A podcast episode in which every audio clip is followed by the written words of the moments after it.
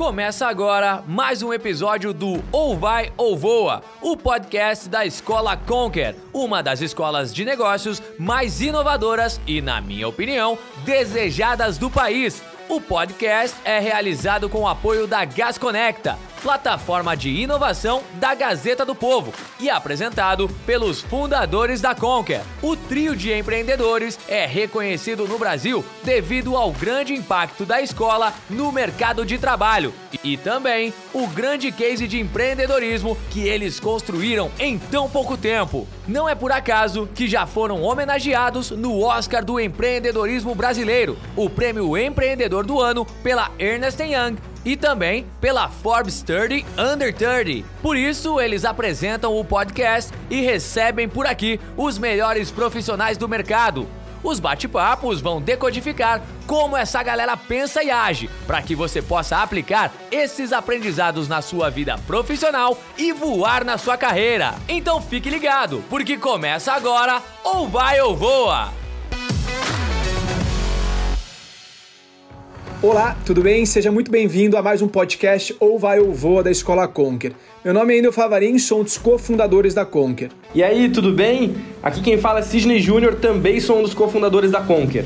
No episódio de hoje estaremos com o diretor de unidade de negócios da Red Bull, o Marcelo Bittencourt, para falar sobre um tema bem legal que é a liderança, o líder do futuro.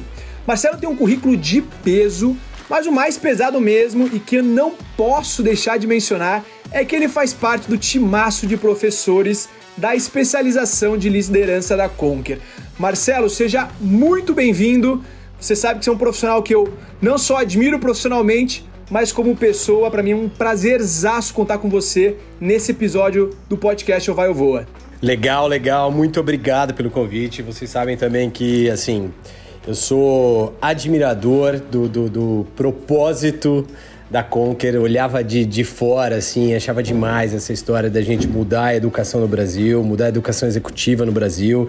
Queria fazer parte, vocês me deram a oportunidade de fazer parte. E é isso, acho que o grande. Você tem razão, assim, acho que o meu currículo. A, a, parte principal aí é que eu tô dentro da Conquer, cara. Não, mas muito bacana, assim. É boa. Muito legal pelo convite. Obrigado por estar aqui. Legal, Marcelo, vai ser um prazerzaço. Esse episódio vai ser mega especial por vários motivos. Show! E além disso, esse episódio é um esquenta para a semana de liderança da Conquer, que vai rolar agora no dia 28, 29 e 30 de setembro. Anota aí na agenda. É uma semana de webinars exclusivos e gratuitos com líderes que são referência no mercado. Pra você ter uma ideia, vai ter o CEO da Dengo, VP de pessoas da Ambev, diretora do LinkedIn, enfim, uma galera de muito peso mesmo para compartilhando conteúdos riquíssimos para você se tornar um líder melhor e muito mais preparado para enfrentar os seus desafios profissionais. Como que faz para se inscrever? Acesse o Instagram da Escola Conquer, arroba Escola Conquer nas redes sociais, que lá tem todos os direcionais para você. Boa, Sidney, sensacional. Bom, pessoal, eu acho que a gente pode começar. A temática eu já falei, né? A temática é liderança, o tema é o líder do futuro. E Marcelo, Gostaria de saber se a gente pode começar com a rodada de perguntas. Estou bem curioso, inclusive, para fazer essas perguntas para você. Queria saber se você está preparado para encarar preparado elas. Preparado nunca, pronto sempre. Então vamos embora. Sensacional, isso aí. Bom, a primeira pergunta. Em 2020, Marcelo, a gente passou por muitas transformações, né? Com a pandemia, o isolamento social e, e, uma das piores crises econômicas, né? Os profissionais nesse período muitas vezes se viram perdidos em tantas incertezas. E nesse cenário, o papel de um líder que tem empatia foi e é fundamental, né? Tem até uma frase do Daniel Goleman que eu gosto muito, que é considerado o pai da inteligência emocional, é, que ele fala que um pré-requisito para empatia é simplesmente prestar atenção à emoção dos demais. Marcelo, aqui que entra minha pergunta: como é que você vê o papel do líder nesse momento em que a inteligência emocional ganhou ainda mais importância para as empresas. Legal, legal, André. Assim, bom, primeiramente, muito feliz de, de ver a inteligência emocional definitivamente saindo dos livros e fazendo parte do dia a dia das empresas para sobrevivência. Antes era algo que, que a gente tinha ali, falava, todo líder gostava não ter. Alguns colocavam mais importância no tema, outros menos.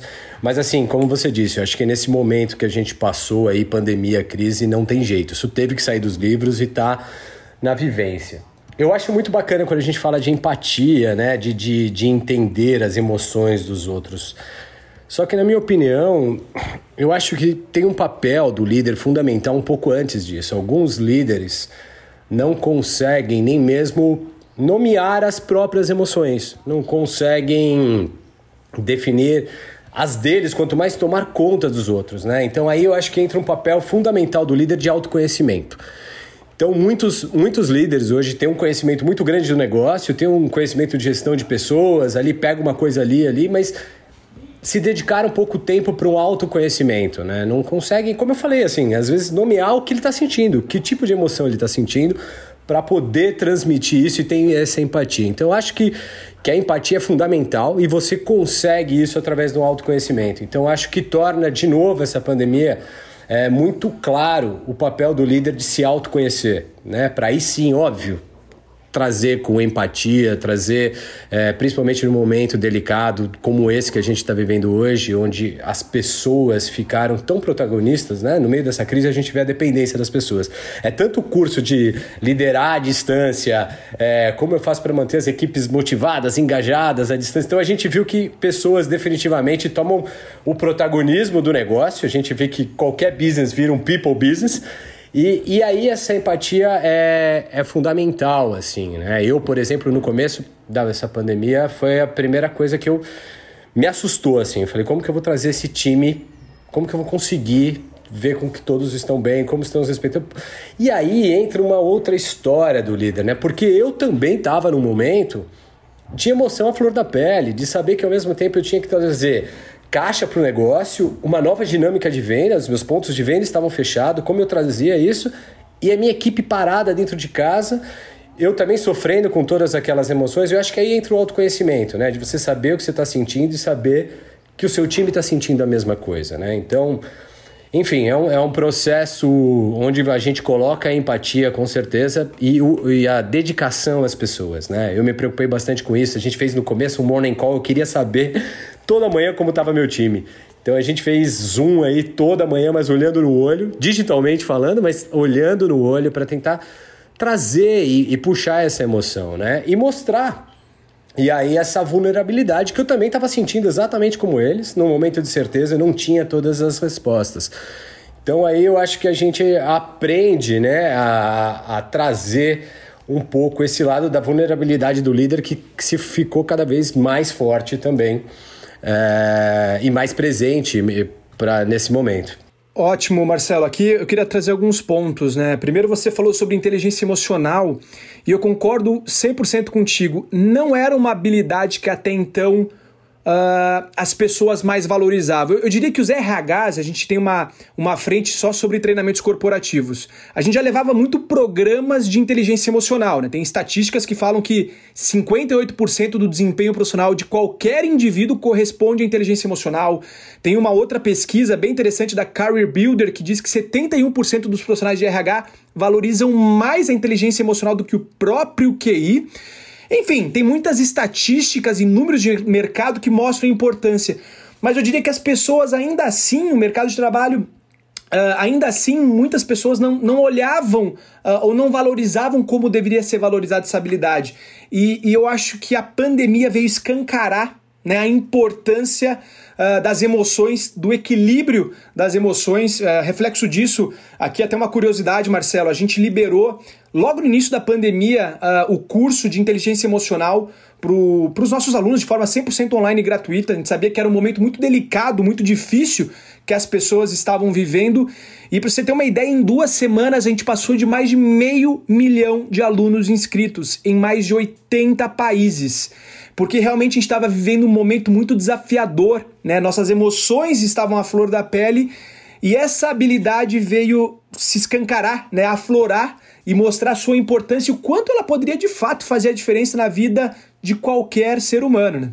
Exato, perfeito. É, é isso, sim. Aliás, parabéns aí pela atitude da Conquer tinha uma galera da Red Bull que, que se inscreveu aí no, no curso de inteligência emocional. E é isso, eu acho que o, o papel do líder, assim, é, é, esse autoconhecimento. A gente falou no começo, né, sobre a empatia do líder com a equipe, mas é impossível você ter a empatia se você não se conhece, se você não consegue gerenciar suas próprias emoções. Né? E sim, o papel do líder é claramente ter essa empatia e entrar em contato não só com as suas emoções, com as emoções dos liderados do time, né? É, faz muito parte. E, des e, despertar esse, esse interesse né, no, né, nele mesmo e, no, e nos liderados, né? Porque a gente fala em emoções, parece que inteligência emocional, ah, estamos falando agora, mas é algo, emoções é algo intrínseco. É até óbvio falar isso, mas às vezes é importante repetir ao ser humano, né? Então a gente tem as emoções, a gente não consegue controlar. Até a palavra emoção, ela, ela sugere movimento, né? Emoção é de movimento. Então elas estão sempre em constante envolvimento, sendo afetado por fatores externos, fatores internos, e no momento de pandemia ainda, daí sim que isso vira uma grande montanha russa, né? um grande caldeirão ali que você fala, Jesus amado. é, por isso que eu acho que foi, fez tanto sentido uh, o estudo e as pessoas se aprofundarem um pouco mais sobre essa característica essencialmente humana essas emoções e como lidar melhor, lidar com elas para que você é, não fique refém delas. Você, claro, entenda elas. Primeira coisa para você poder uh, agir sobre alguma coisa é entender sobre ela, né? E daí as tuas emoções que são parte de você como ser humano, você entender melhor sobre elas para você agir de forma inteligente, não querendo é, retirar suas emoções, que isso é impossível mas que você consiga interpretá-las, conhecê-las, para daí conseguir direcionar e agir, tomar melhores decisões para você mesmo. Não, é, é, isso mesmo, Sidney. E acho que aqui você falando me faz lembrar muito a frase do Simon Sinek, né? 100% de seus clientes são pessoas, 100% de seus colaboradores são pessoas. Se você não entende de pessoas, você não entende de negócios. É tudo sobre pessoas. Negociar, liderar, engajar, é tudo envolve pessoas. E eu acho que a pandemia veio escancarar a necessidade de a gente olhar para soft skills, para as habilidades humanas, para os quatro pilares da inteligência emocional, como o Marcelo Bittencourt comentou, né, que é o autoconhecimento, autogestão, empatia e habilidades sociais. A gente precisa disso. Né? Nesse momento de desafio, é, a gente está perto dos nossos liderados, está perto do nosso time, entender né, o que eles estão passando, colocar todo mundo dentro do mesmo barco, eu acho que se comunicar de forma transparente, e isso fez toda a diferença é, para enfrentar da melhor maneira possível os desafios que, que se mostraram. Perfeito. Pode, pode falar, Marcelo. Não, não, era, era mais exatamente essa mudança do novo líder, né? Eu acho que já a gente discutindo essa nova postura, né? A gente via que a gente tá falando de emoções agora, e se a gente pegar um estilo de liderança é, um pouco atrás da, da, da, nossa era que nós estamos vivendo exatamente agora, era muito daquele cara frio, calculista, esconder as emoções dele, né? Eu acho que é exatamente o oposto. Hoje ele se tornar esse, esse, esse líder onde ele entende de emoções, entende das suas, como o Sidney falou, né? Não, não guardá-las ali, saber lidar com elas, óbvio, tem emoções que, que são positivas ou negativas, mas saber trazer isso, aflorar isso, se colocar como um ser humano de verdade, carne e osso, né? Antigamente a gente olhava os líderes, era um iceberg, assim, um cara gelado, frio, calculista. E isso não tem mais como. Você. É, porque você cria uma barreira entre os seus liderados e automaticamente você criando essa barreira. Você não tem a base do que a gente chama aí do trabalho em equipe, que é confiança. Você não, não, não cria esse elo, né? Porque, pô, eu não consigo confiar num cara que é um super-herói. O cara não existe, né? O cara não erra. O cara não sofre no meio de uma pandemia. Aproveitando aqui o ensejo, então, Marcelo, do que você falou ali do, do líder invulnerável. Tem a figura, a famosa figura do líder herói, né? Que é justamente esse cara que é invulnerável, uma, ele, é, ele é feito de gelo. Você, não, ele, pelo menos, não demonstra ter emoções. E um ensinamento que a pandemia nos trouxe é que essa figura talvez não tenha muito a longo prazo, não consiga construir um, um time com uma base sólida de confiança e levar realmente um time a atingir grandes resultados. É, eu queria ouvir de você, cara, qual que é a opinião a respeito desse, dessa figura do líder herói e como que você vê que talvez seja possível esse líder tentar deixar de, de ter essa figura heróica e ter uma postura mais humana e também vulnerável diante do time? Legal, não? É, enfim.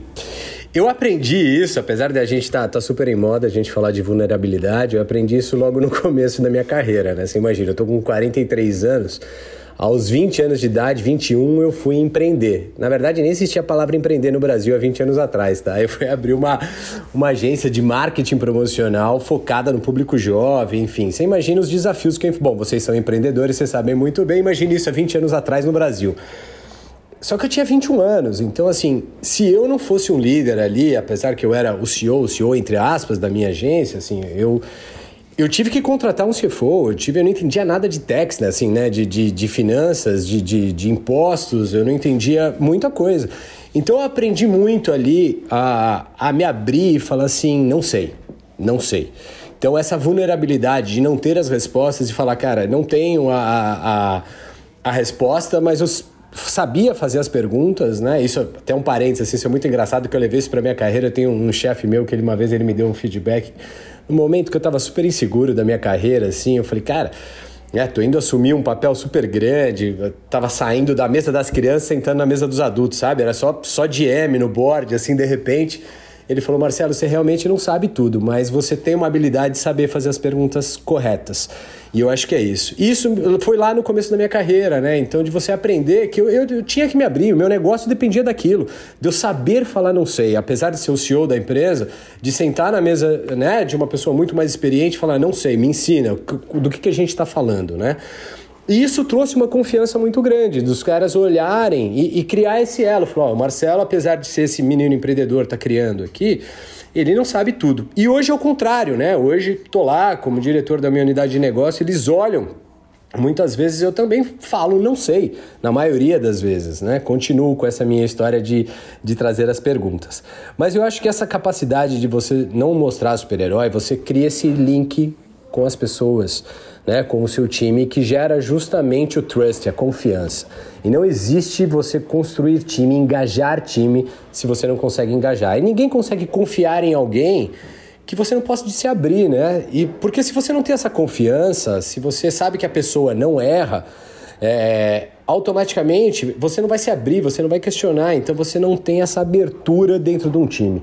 Então é fundamental o líder hoje em dia mostrar essa vulnerabilidade e dizer sou de carne e osso, assim como vocês, estamos juntos dentro desse processo, assim, né? Então, respondendo a sua primeira pergunta, como que você vê hoje esse líder herói? Eu não vejo mais. Esse cara não vai sobreviver há muito tempo nessa pandemia, assim, né? Porque não tem mais como você viver algo que você não é. Eu acho que a pandemia também, não só a pandemia, né, os novos tempos que a gente vem, vem trazendo, a própria nova geração, o que, que ela vem cobrando, não dá para você não ser de verdade. Isso não serve só para líder, para marcas, para propósitos de empresa. Não dá para você ser de verdade, não ser de verdade. Então, assim, se você se esconde através de algo hoje, uma hora ou outra a sua máscara vai cair e não vai dar certo. Hoje o consumidor, os seus liderados, o seu time, todo mundo quer alguém de verdade, olhando no olho e saber com quem você está lidando. Enfim, acho que é isso. Acho que a vulnerabilidade é uma característica primordial do líder. Boa, boa, Marcelo. E eu, eu complementando um pouco o que você falou ali, né, num cenário como esse, de mudança totalmente repentina, claro que no uh, profissionais que ocupam um cargo de liderança são esperadas respostas é, para lidar com, com os mais diversos tipos de problemas, né? É para onde talvez todo, toda a empresa olha inicialmente. É, e eu acho que um dos grandes papéis do líder talvez não seja dar essa resposta exatamente qual que tem que ser, mas eu acho que a, um dos grandes, para mim, pilares do líder é estimular o pensamento, é saber provocar o pensamento para levar em alguma direção. Às vezes a resposta, a solução tá no tá, tá dentro do próprio time. Acho que o, o líder é aquele cara que consegue extrair a resposta fazendo com que os liderados consigam é pensar e esse, e esse é um exercício para ele também, né? É um exercício que não é eu tenho a resposta e eu vou aqui é, fingir que eu sou um bruxão mágico e não vou contar e vou esperar você chegar a essa resposta, sabe? O guru, né? É, exato. então eu gosto muito dessa da vulnerabilidade no seguinte aspecto. Cara, e aí, o que, que você acha?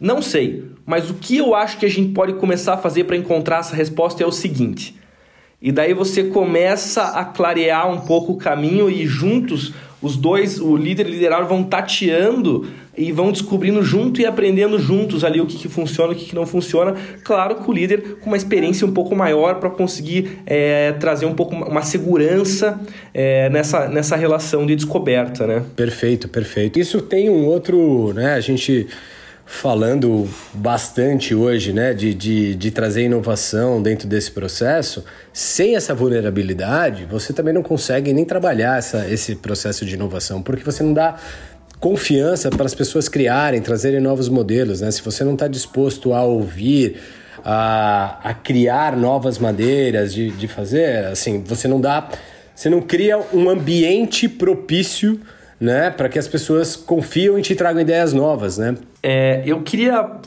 abrir uma licença poética aqui para a gente fugir um pouco do roteiro. Quando algo fica muito em evidência, eu acho que ele sempre é, esconde também algo que não é tão bonito por trás, né? Então a gente falando, ah, poxa, vulnerabilidade do líder, vulnerabilidade. E quando a vulnerabilidade pode ser usada como uma desculpa também, né? Então, eu acho que tem esse, essa, outra, essa outra vertente de você poder usar a, a sua vulnerabilidade como, como uma desculpa por alguma falha ou por você não não sei usar ser usada como muleta talvez sabe acho que seja para sua falta de capacidade técnica talvez né? Exato. Para alguma coisa. Exato. E quando que é possível captar esses dois momentos assim então né? Quando que a gente consegue ficar atento a, a perceber o, que a vulnerabilidade está sendo usada a, com uma desculpa? Eu acho que tem uma diferença muito grande entre a gente saber assim vulnerabilidade é, se abrir, dizer algumas vezes que você não sabe e a falta de tomada de decisão. Que é um pouco disso que está falando. Alguns líderes, ele, eles se escondem, essa forma de estar tá escondendo é o medo da tomada de decisão. Isso o líder não pode ter. Porque o fato de você não saber uma resposta e trazer o time e se o time e trazer isso para uma construir uma resposta é, juntas, né, uma construção de uma resposta através de uma pergunta, então você constrói isso. Mesmo se o time ali não chegue num determinado ponto ou não tem ali uma saída, aí o líder entra sim na função dele de tomar decisão. Né? Que é para onde, como você falou logo no, no, começo do nosso papo, né? Que as pessoas olham para o líder, se espelham no momento de crise, o que, que eu faço agora? O líder tem esse papel também.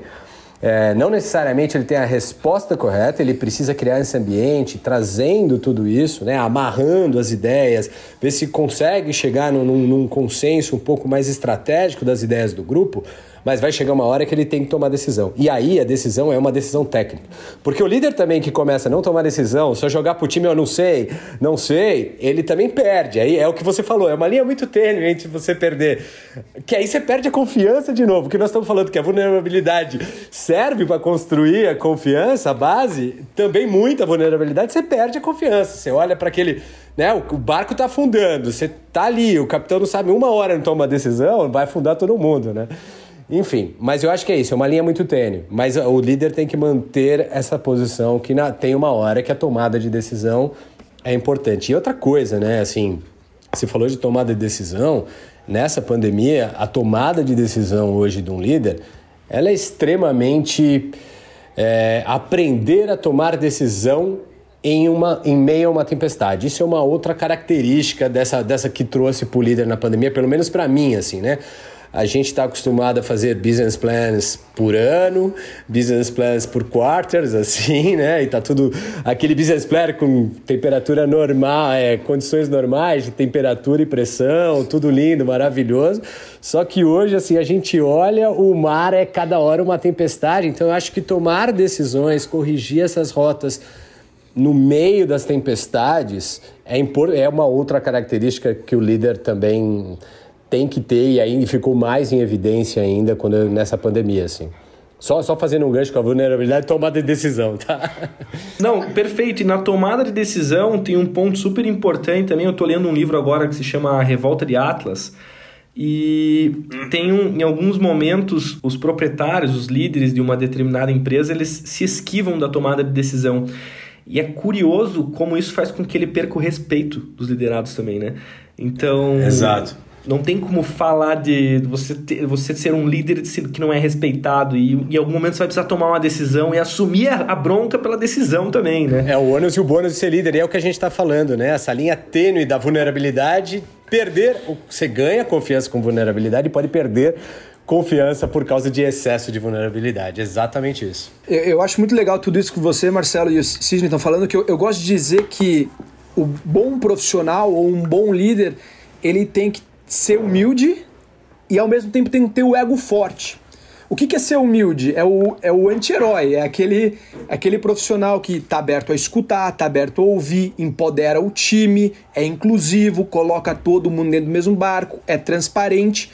Mas a partir do momento, como vocês falaram, que ele foge à decisão, aí é péssimo para o time. Então ele também tem que ter o ego forte é, no sentido de confiança, no sentido de escutar, mas não, não escutar no sentido de se encolher e de ouvir e o que falarem vai ser feito, ou no sentido que, ah, eu não tenho a resposta e, e, e terceiriza ou delega a resposta. É muito mais do que eu tenho tanta confiança é, no rumo ou no, ou, ou no time que a gente tem, que eu escuto, eu quero ouvir opinião, a opinião, eu prezo a colaboração e é completamente diferente também do ego grande. Eu gosto de falar que o ego forte é bom, o ego grande é péssimo. O ego grande é aquele ego inflado que incha a sala, né, é, cria uma bolha e ninguém tem espaço para nada dentro daquele time.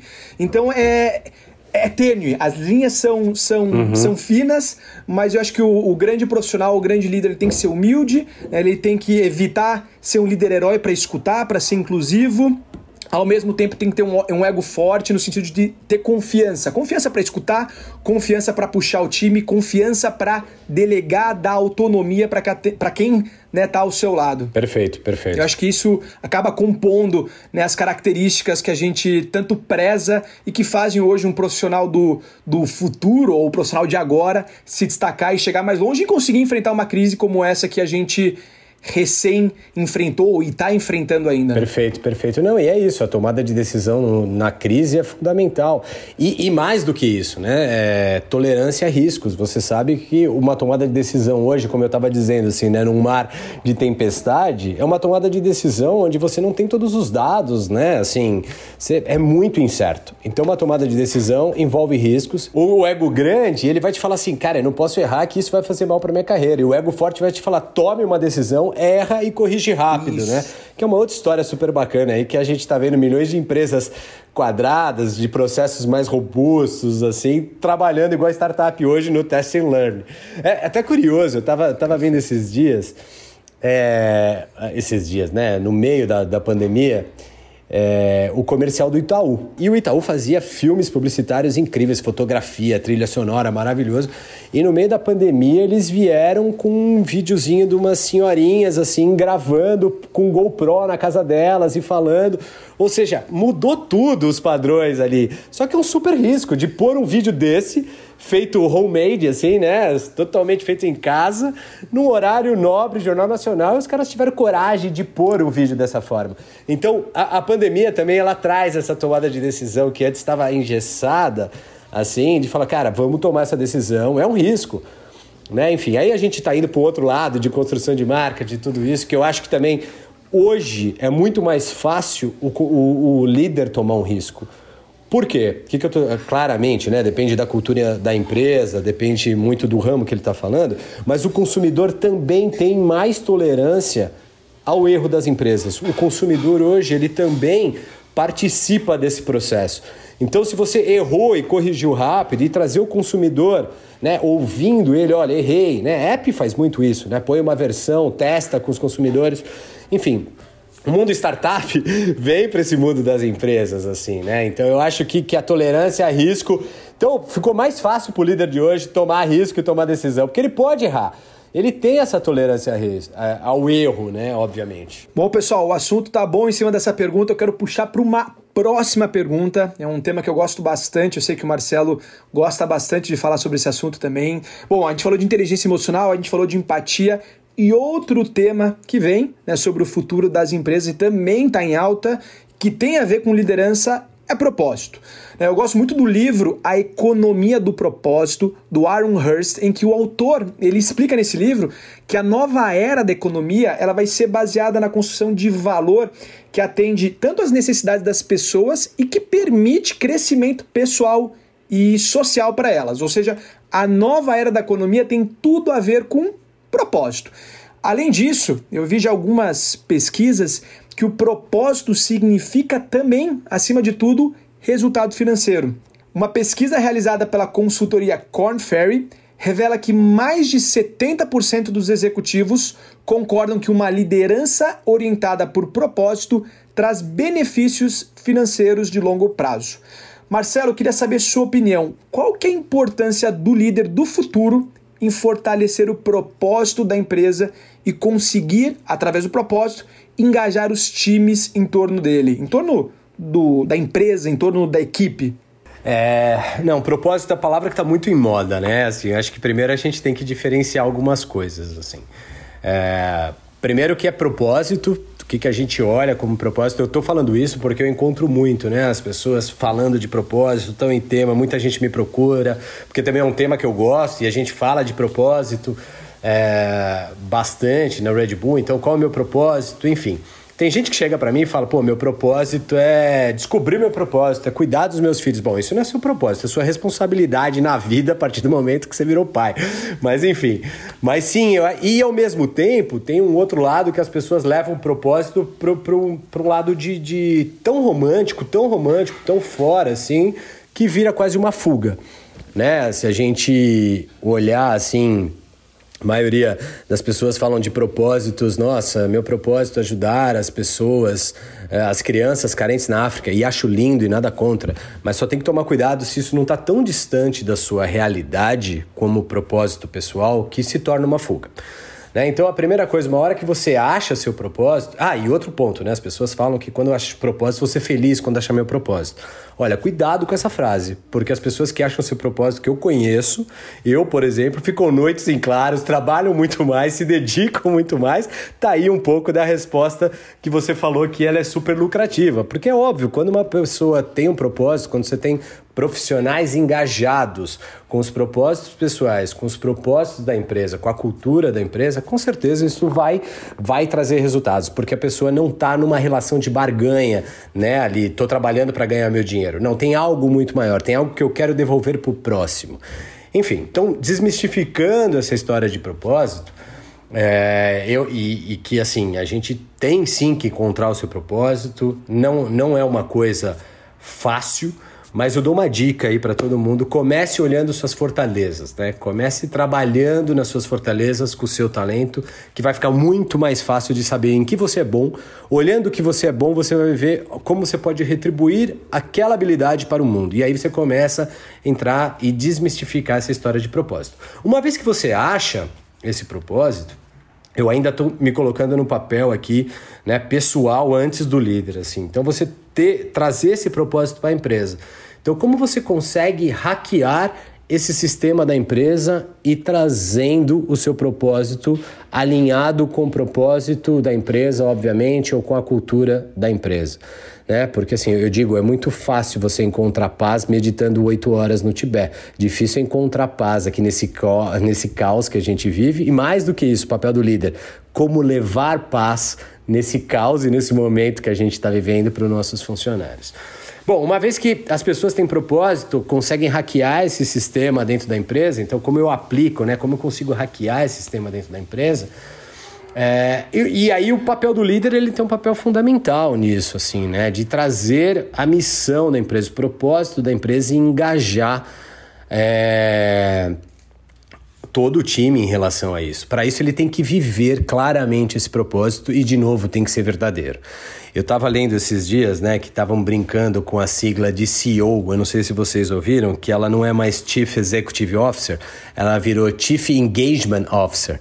É, que esse é o novo CEO do futuro, né? Como que esse com esse novo profissional é capaz de engajar as pessoas na cultura e no propósito da empresa, que é justamente o que você está falando. E, e é esse Chief Engagement Officer, que eu vejo muito claramente na nova figura do CEO, na nova figura do líder, assim, essa, essa habilidade dele vivenciar a cultura. Então, por isso, se torna super importante a gente ter um aculturamento, né? a gente contratar correto as pessoas com a cultura da empresa alinhada com esses propósitos. Então o processo começa lá no recrutamento. A mesma coisa para um CEO, né? A gente vê às vezes trazendo os CEOs com culturas diferentes. Será que ele cabe? Óbvio, óbvio que a gente precisa pensar e culturas estão aí para serem mudadas também, para momentos e momentos. Mas uma vez que você tem a cultura definida, esse CEO, esses líderes, não, não, não vou jogar nas costas só do CEO, né? Porque eu gostei do nome do Chief Engagement Officer, mas vamos jogar nas costas dos líderes da empresa, que eu acho que todo mundo tem essa responsabilidade, todo líder corporativo tem essa responsabilidade, tem que vivenciar de verdade a cultura e os valores da empresa. Eu costumo dizer que as empresas têm dois tipos de problemas: cultura e pessoas. E só existe duas soluções para esses problemas: cultura e pessoas. Então, assim, para você engajar é, pessoas, que é parte do problema, é só com cultura e para você ser verdadeiro, vivenciando e tendo de verdade, não tentando ser quem você não é, vivenciar a cultura da empresa.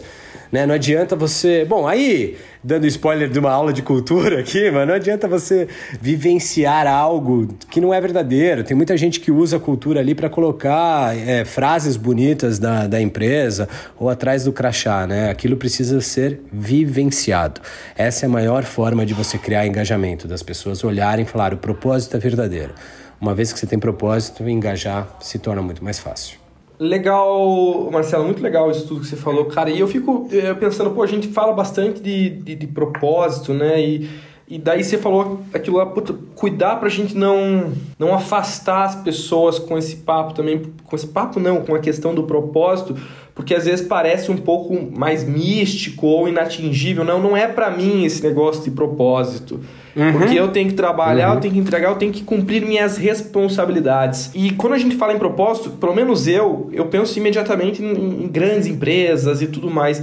É, agora eu queria saber como que alguém que trabalha, por exemplo, num escritório de advocacia ou num, escritório de contabilidade, é, ou em algum outro mercado, talvez que não, não seja, não tenha esse viés mais de startup, é, mais tradicional, como é que ele faz essa. essa é, pode fazer essa ter essa visão de propósito também? Eu, eu pergunto isso porque eu realmente fico um pouco confuso nesse assunto, pensando nesse, nessas, em outras profissões.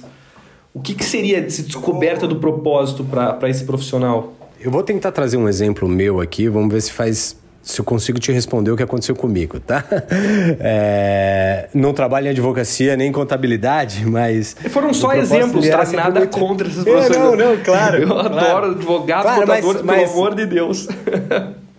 Pô, mas advogados tem, dá pra pôr propósito aí até você chega, né, cara? Sim. Contador também, cara. Contador no Brasil consegue ajudar muita gente Pô, hoje em dia. Muita, muita, muito. Mas você acha que to, to, exatamente é para todas as profissões encontrar esse senso de propósito?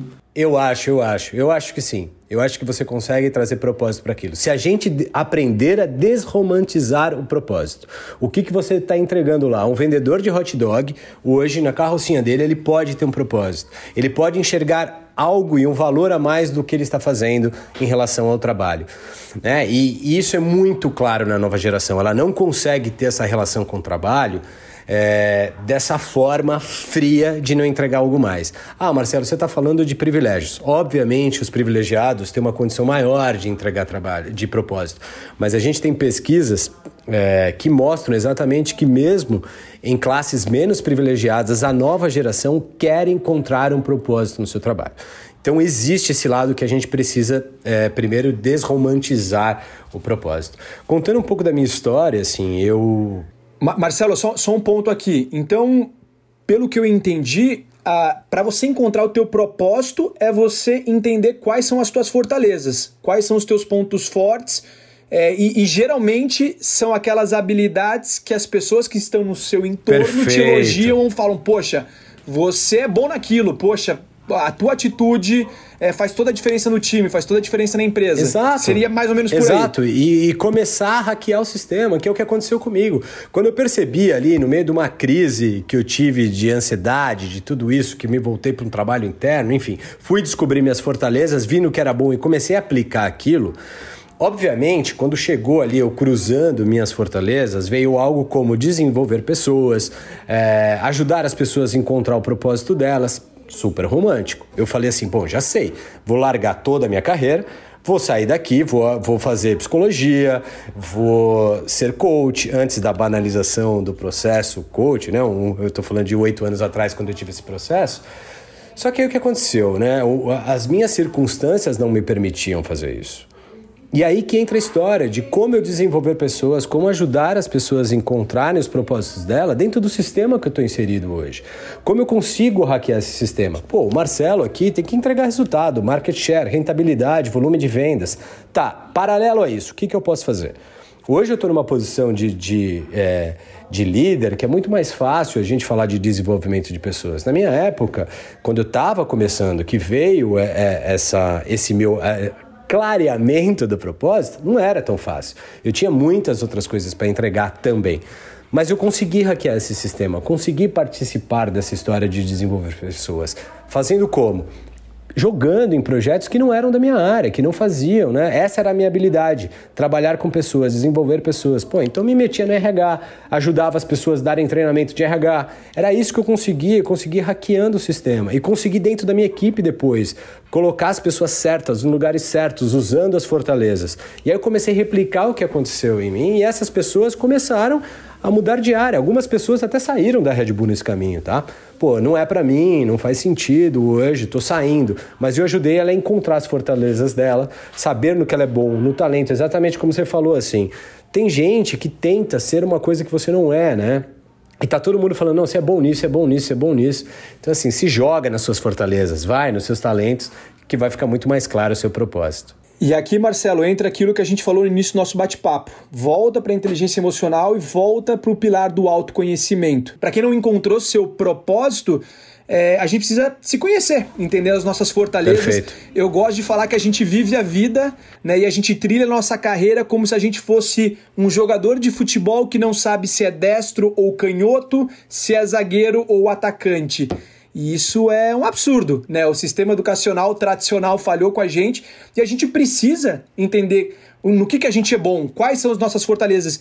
E para isso também, né, Marcelo, a gente precisa estar tá disposto a enfrentar inúmeros desafios, a, a, a abraçar projetos né, que nos jogam, porque é só assim que a gente vai, é, no meio do caos, né, criando pontos e no futuro a gente consegue conectar esses pontos no futuro. Perfeito, perfeito. Né, se a gente não abraçar os desafios, mesmo não sabendo qual é a nossa direção, qual que é o nosso propósito, a gente não vai ter pontos para conectar no futuro. Perfeito. Então a gente realmente precisa abraçar esses desafios, aí sob pressão, né, no meio do caos, a gente vai entendendo as nossas fortalezas e por fim a gente vai encontrar é, o nosso propósito. Eu acho que é mais ou menos. Mais ou é, menos Eu compartilho isso. pra caramba dessa. Mais ou menos, por, mais ou menos isso, né? Eu compartilho pra caramba a tua visão, Marcelo, sobre propósito. Eu acho muito bacana. E ela tira muito essa cortina do, romantizada, né? Que as pessoas ficam procurando e acabam nunca encontrando. Perfeito. E aí entra de novo. Uma outra característica do papel do líder, como ajudar, você falou, né, jogando projetos e tudo isso, é exatamente esse papel do líder de delegar as pessoas para projetos. Só assim elas vão saber como tocar, quais foram os erros que ela cometeram, aonde ela é boa, aonde ela não é boa. Então, assim, é, é, o papel do líder de aprender a delegar e fazer as pessoas tomarem esse protagonismo frente a projetos, obviamente ele tem que saber esse conhecimento de emoções, ter, ter ali, tentar é, analisar as fortalezas daquela pessoa e colocar ela no lugar certo, na, na, na, posição correta, essa pessoa vai brilhar. Mas você tem que aprender a delegar e deixar essas pessoas tomarem a frente dos projetos. Marcelo, excelente. Tem uma pesquisa da Gallup que, que falando sobre engajamento, que constatou que 67% dos liderados cujos líderes se concentraram em seus pontos fortes estavam totalmente envolvidos no seu trabalho, em comparação a apenas 31% dos liderados cujos líderes se concentraram em seus pontos fracos. Ou seja, líderes, a gente tem que desafiar os nossos liderados com base nas forças. Perfeito. Né? E também fazer um reforço positivo. Poxa, você é muito bom nisso, você é muito bom naquilo. Porque, infelizmente, a gente muitas vezes vive uma cultura dos feedbacks negativos. Uhum. O feedback é sempre negativo. É só para apontar o que errou ou só para apontar a direção errada. Mas a gente também tem que apontar ou reforçar o que é certo, o caminho positivo. Assim, o colaborador, o liderado, vai entendendo a sua fortaleza e o envolvimento, o engajamento vai a mil. Einstein já dizia isso, né, cara? Você julgar um peixe pela capacidade dele de subir numa árvore é burrice, assim. Então é exatamente isso, você saber colocar as pessoas certas.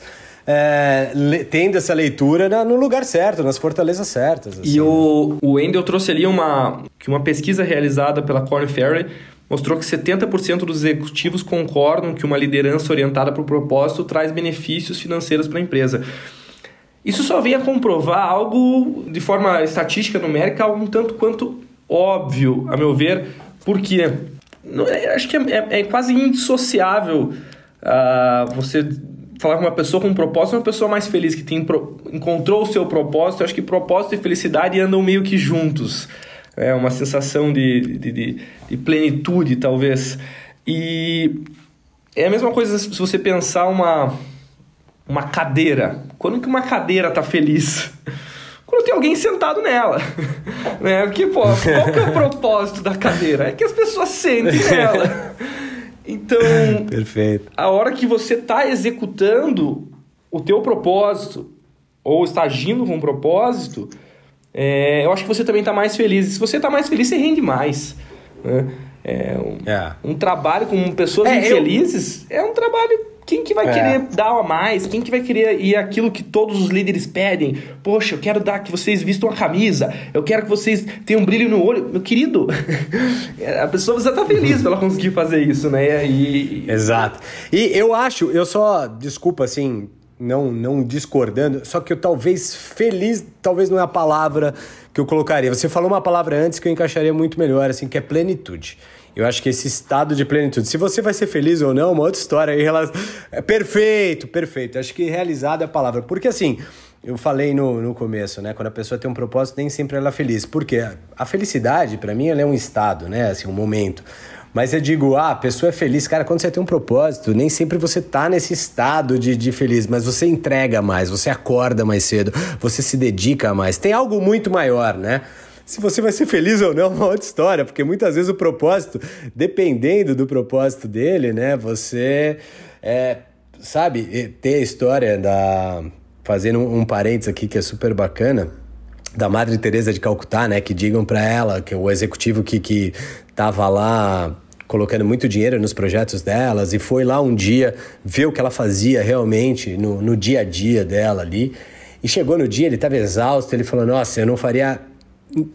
por dinheiro nenhum do mundo isso que você está fazendo. E ela falou assim: eu também não.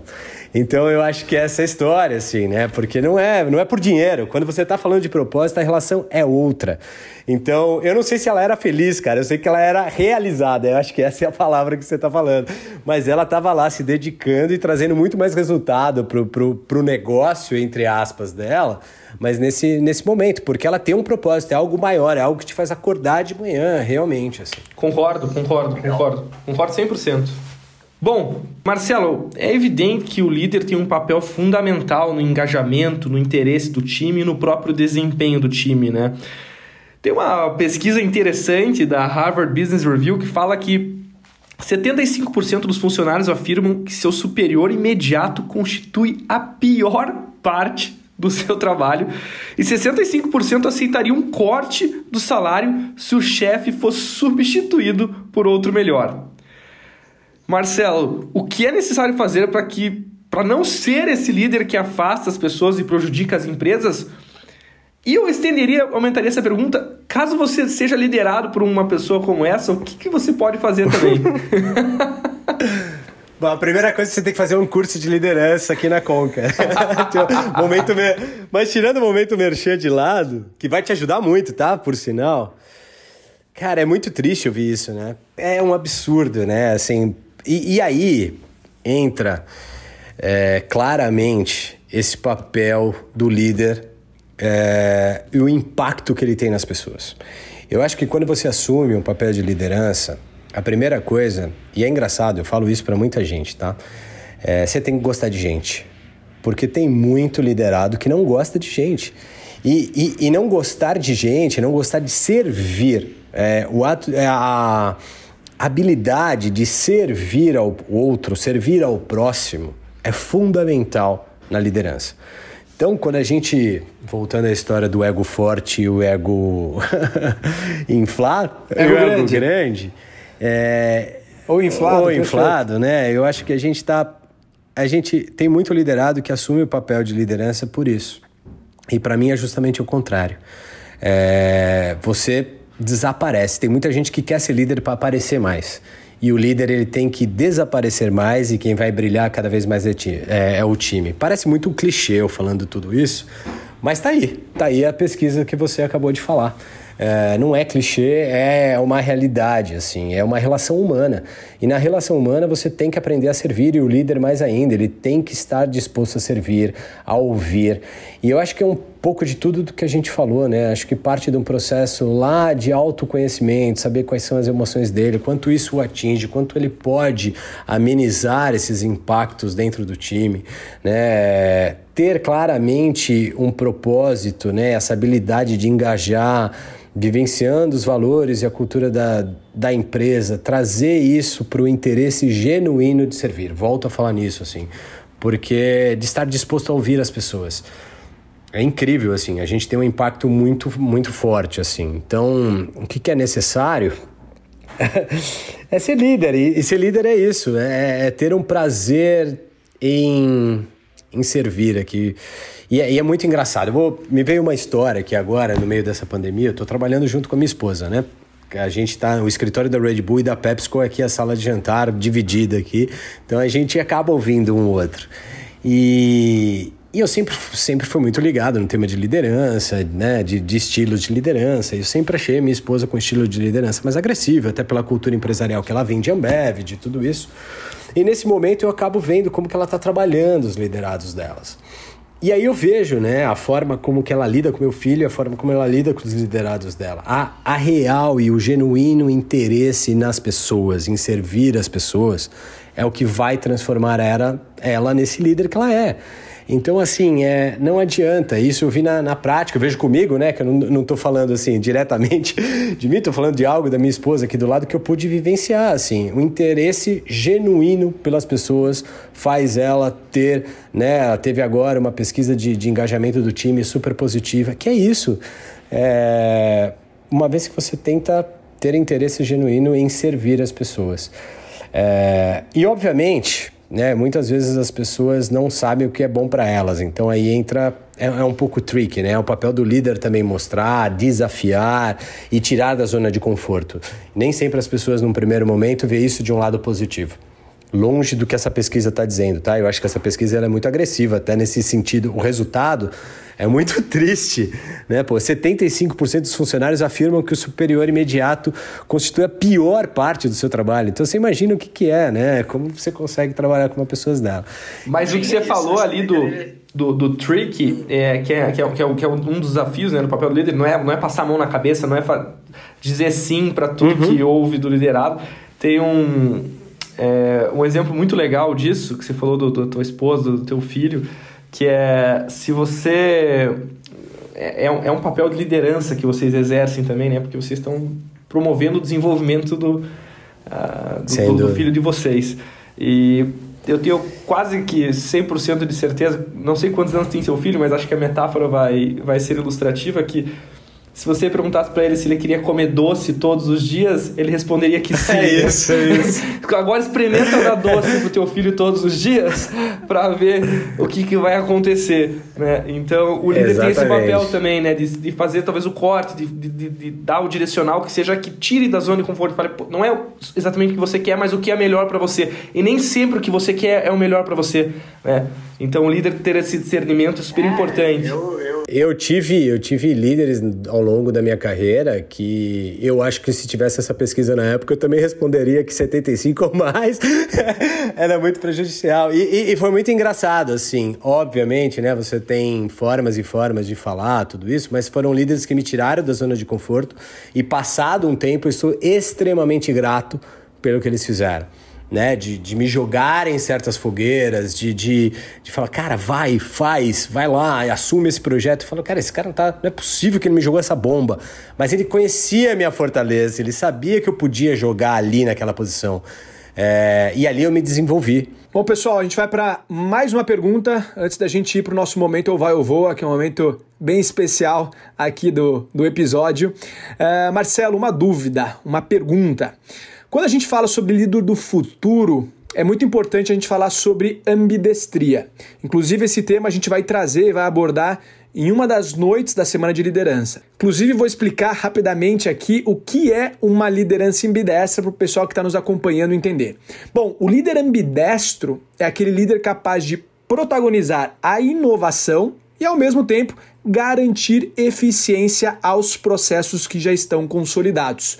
Ou seja, fazer o feijão com arroz, que é importante, a gente precisa sempre fazer o feijão com arroz, mas também tá olhando para um novo prato, seja um risoto, ou seja um novo experimento. Isso é inovação, é deixar a máquina rodando e sempre pensando como que a gente pode ou trazer uma melhoria contínua ao atual processo ou fazer uma inovação disruptiva, algo do zero, algo novo. Bom, Marcelo, na sua opinião, como o líder pode exercitar essa habilidade tão importante para a sobrevivência das empresas? Ser um líder ambidestro que se preocupa com o atual ao mesmo tempo que consegue pensar no futuro. Pode parecer clichê de novo, mas vamos lá, aprendendo a delegar. É, eu acredito demais nisso, porque assim, você só vai conseguir trazer inovação né? Então vamos, vamos olhar para o prato do risoto que você falou aí, da, da inovação. É, você só vai conseguir fazer isso delegando. É, e obviamente se desprendendo né, das suas maneiras, do jeito que você acha certo, quando você delega, né? É, quando você está aberto com que a pessoa realmente é, traga aquilo de, umas, de maneiras diferentes do que vem sendo feito, né? Ou pelo menos diferente da sua. Uma vez que é diferente da sua, a gente já está falando de inovação. Né? Então, estou falando de inovação de produto, estou falando de inovação de processos, jeitos ágeis de fazer. É, se a gente olhar assim, empresas com rotinas super, super rígidas, processos super robustos, é, a gente vê que, que falta inovação né? Que essas empresas estão fazendo as mesmas coisas do mesmo jeito há 10, 20 anos. Por quê? Porque não, não delega, olha, você não vai, né? É, você vai fazer isso dessa forma, às 7 horas você faz isso, às 7h30 você entra dessa forma, ou então você vai negociar desse jeito, é, você ancora aqui uma negociação, enfim, processos super rígidos você não traz inovação. E para você trazer inovação, você tem que aprender a delegar para que as pessoas tragam inovações nesses novos processos, tudo isso. E, obviamente, quando você delega, você tem que ter uma tolerância maior a riscos. Né? Então, eu acho que o líder do futuro, para trazer essa inovação, é, é, aprender a delegar e ter uma tolerância maior a risco. Como a gente falou lá, lá no começo, eu acho que esse modelo a pandemia trouxe muito claro né? O conceito de test and learning, então você pode pôr em prática. O, o consumidor Wolverine nos deixa errar mais, como a gente vinha falando, nos traz mais essa tolerância a risco, mas delegar é uma forma que eu acredito muito de trazer inovação no processo. Bom, por outro lado, ele tem que considerar o que é importante para o negócio. Né? Ali, o arroz e feijão. Então também entra o modelo de delegação. Aqui, eu vou dizer como você deve fazer porque aqui é o que eu tenho que garantir, é o meu arroz e feijão. Então aqui vem sendo feito dessa forma, começa a trazer desse jeito, eu delego de uma outra forma. Né? Quando eu delego para inovação, eu delego de uma forma, de uma maneira muito mais ampla. Aliás, esse é um tema super bacana para a gente discutir também no curso da, da, da Conquer aqui, que são os níveis de delegação. Mas parece bobo, mas muito, muito líder não sabe delegar, cara. Tem que ser desse jeito, desse jeito que perdem a inovação. Perfeito, Marcelo. Eu acho que aqui é, dá até para resumir alguns pilares. É, deixa eu tentar captar aqui. Autonomia com responsabilidade. Perfeito. Estar aberto ao novo, encarar o erro como aprendizado. E o poder da colaboração né, da diversidade, diferentes opiniões, diferentes visões. Eu acho que isso é, isso é cultura de inovação. Perfeito. Eu acho que se a gente colocar tudo isso dentro de um mesmo time, dentro de uma mesma é, visão, e, e é, aí, acho que aí, aí, que a inovação acontece. E aí entra uma característica super, super forte que hoje está cada vez mais é, né, que, que tá aparecendo, que não tem mais, é uma questão de sobrevivência do, do líder hoje, é aprender a aprender. Então ele tem que estar tá mudando exponencialmente as coisas. Então ele, quando ele fala de trazer inovação, ele tem que aprender novas formas, novos métodos, o que está mudando. Então assim, aprender, aprender é uma outra característica que tem tudo a ver com essa história, assim. Sensacional, Marcelo. Sidney, vamos para o momento vai ou voa? Bora? Bora. Maravilha. Bom, Marcelo, eu acho que você já conhece, já escutou alguns episódios aqui do Ou Vai ou Voa. O momento Ou Vai ou Voa é um quadro que a gente faz um bate-bola com o nosso convidado. E a ideia aqui é bem simples. Eu te faço uma pergunta e você responde o que vier na cabeça. E aqui um combinado, não vale pensar muito não, tá? A gente quer ouvir o que tá na tua cabeça vambora, mesmo. Pode vambora, ser? vambora, vamos ver. Maravilha, bora lá então. Bom, Marcelo, para começar, um líder que te inspira. Oh, essa daí você me pega, hein? Tantos líderes bacanas que passaram na minha carreira, eu acho que um líder, né, assim, a gente consegue pegar um pouco de um, pegar de outro. Nossa, Pedro Nave foi um líder super bacana no momento da minha carreira, super inspirador. Hoje tem um líder, Marcos Angelini, dentro do Red Bull, que é um outro líder também, que inspira de uma outra forma. Um líder. Bom, para mim, ó, vou, vou. Tá em alta, tá valendo hoje, então eu vou, vou falar de um líder que me inspira que é o Fred Trajano no Magazine Luiza. Eu estava tava lendo hoje sobre o processo de trainees, focado é, é, em negros da, da Magazine, enfim, ele, ele é um cara que me inspira por ter coragem de trazer esse braço de diversidade e ao mesmo tempo ele, a gente acabou de falar, né? Ele trouxe inovação, digitalização, cresceu exponencialmente, né, retorno para os acionistas e ao mesmo tempo ele manteve sólido o arroz com feijão dele. Então, pegando o gancho da última pergunta que você falou, veio ele aí de bate-pronto. Não, mas tem muitos líderes, mas enfim, veio ele de bate-pronto aí. Ótimo, ótimo, boa. Próxima pergunta, Marcelo. Uma prática que nenhum líder deveria ter. Arrogância. Arrogância. Boa, boa, boa. Uma prática que todo líder deveria ter. Vontade genuína de servir. Excelente, excelente. Um filme, Marcelo. Invictus. Invictus. Próxima pergunta, Marcelo. O seu principal aprendizado como líder em 2020? Uau. Bom, que cada vez mais as pessoas estão como protagonistas dos negócios, então definitivamente todo business é um people business, é, su, é tudo sobre pessoas. Uh, essa história que eu falei sobre estratégia estratégica dinâmica, né, de, de saber mudar rotas e tomar decisões em meio a tempestades, com certeza, é, ao invés desses planos anuais. E que claramente it's all about people, tudo sobre pessoas. 2020 é isso. Boa. Excelente. E mais uma e última pergunta. O maior desafio do líder para 2021? Aprender a aprender. Tudo muda. Acho que aprender a aprender é, é, é um super desafio, assim. É isso. Golaço, golaço. golaço. Vou fazer mais Marcelo, uma. Manda bala, Cisne. Um livro, um livro que todo líder deveria ler. Ai, cara, eu, pô, livro tem um monte, eu sei. Mas para mim, sei lá, acho que Infinite Game do, do, do, Simon Sinek é, mostra muito, assim, um jogo que não acaba.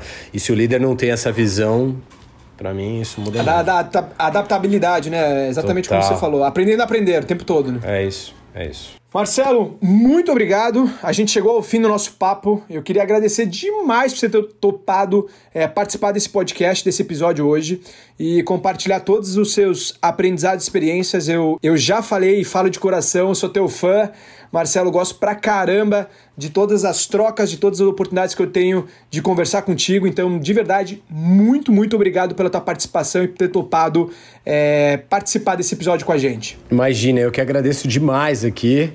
É, esse bate-papo entre amigos, eu acho que mais do que um podcast formal, a gente está entre amigos, com pessoas que eu admiro, com propósito. A gente falou tanto de propósito, né, cara? E foi exatamente o que me trouxe para Conquer aí, tá vendo? O propósito de vocês está tão claro que, que, que me atraiu e fazer parte de contar essa história junto com vocês, assim. Então, obrigado pelo bate-papo. É, e é isso, espero que os ouvintes aí gostem. E estamos aí à disposição para críticas, para tudo. foi animal, foi animal, né? Mesmo que o conteúdo não tivesse sido bom, só de ouvir a voz do Marcelo eu já fico feliz, entendeu? Ele tem uma ah. voz bonita, uma voz charmosa. Então, poxa, se o, se o interlocutor não escutou nada, só escutar a tua voz, o cara já ficou feliz, entendeu? Até parece, cara. Até parece. Ainda bem, ainda bem que a voz salva, porque a imagem aqui, cara, tá ruim, viu? 43 anos tá batendo feio já.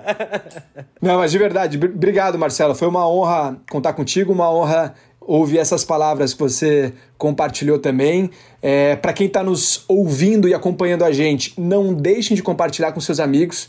É, que vocês também querem que sejam impactados com esse conteúdo animal, espetacular. É, sigam a gente no Instagram, no Facebook, no LinkedIn. A gente está como arroba Escola Conquer. Segue a gente em todas essas redes sociais e comenta lá o que você achou desse episódio.